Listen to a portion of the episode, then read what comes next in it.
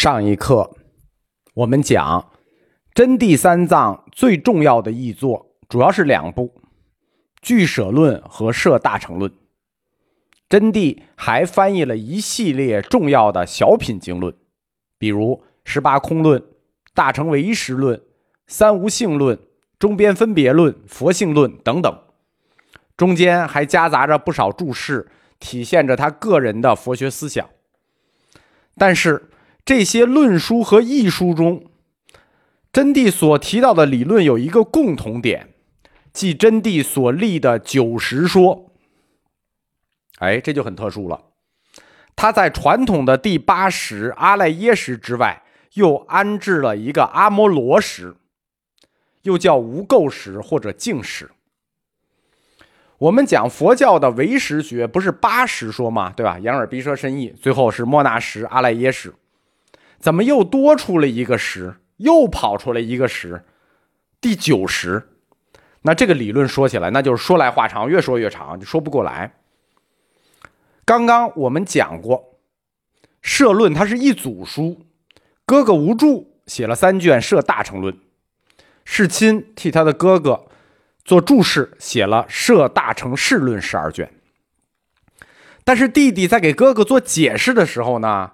他解释的不一样，《设大成论》的本论提出来的这个世界观、世界构成的本源、世界的缘起是阿赖耶识缘起，对吧？他的宇宙观就是阿赖耶识缘起。但是弟弟在《设大成释论》中，就是世亲，他把唯识无尘最后归结为唯一净识。我们说北方菩提流支他们译的是唯识无尘。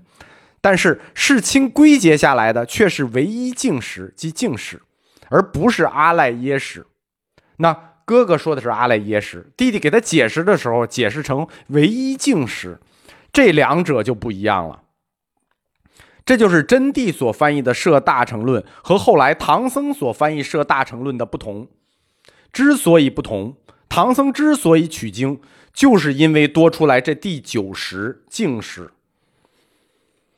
世亲，他给出了这个净识之后，那真谛翻译世亲的著作，他明明他就叫净识，他不叫阿赖耶识，所以他就专门立了一个名字叫阿摩罗识。这个阿摩罗识就是翻译这个净识。这个阿摩罗识大家肯定不熟悉，但是说另一个词大家就很熟悉，就是禅宗所说的自性清净心。这个自性清净心就是阿摩罗识。就是净识。我们在前两课说过，佛教同时提出了两套构筑世界的基础理论，但没有打通。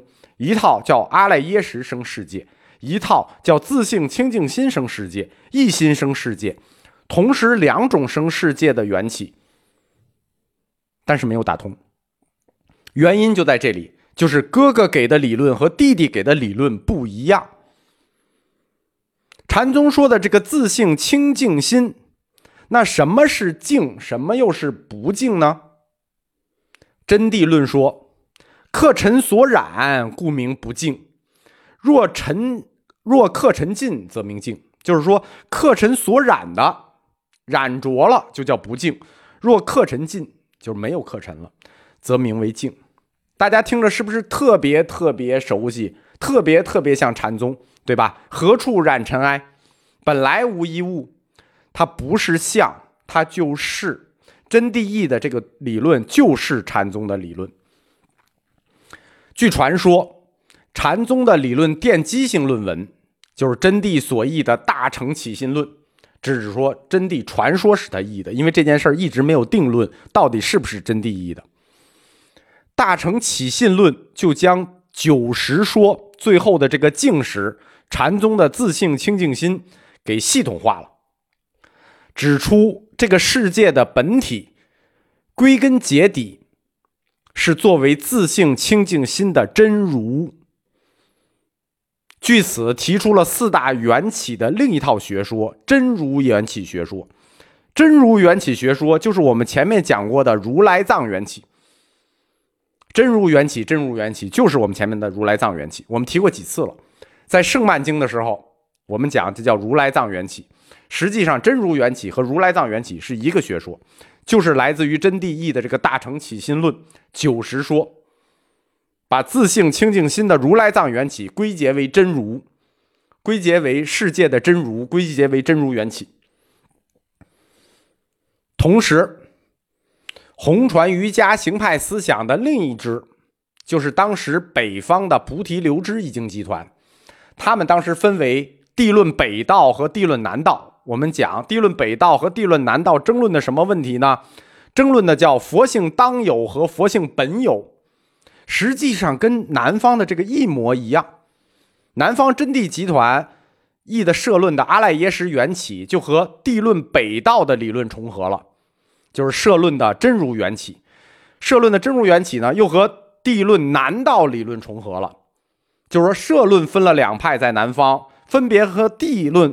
北方的两道理论重合了，这段非常专业了啊！不懂谁和谁为什么重合不要紧，听不懂就过去吧。这个太专业了，佛学院的也不一定能听懂，对吧？就是说，北方是佛性当有和本有，南方是真如缘起和阿赖耶识缘起。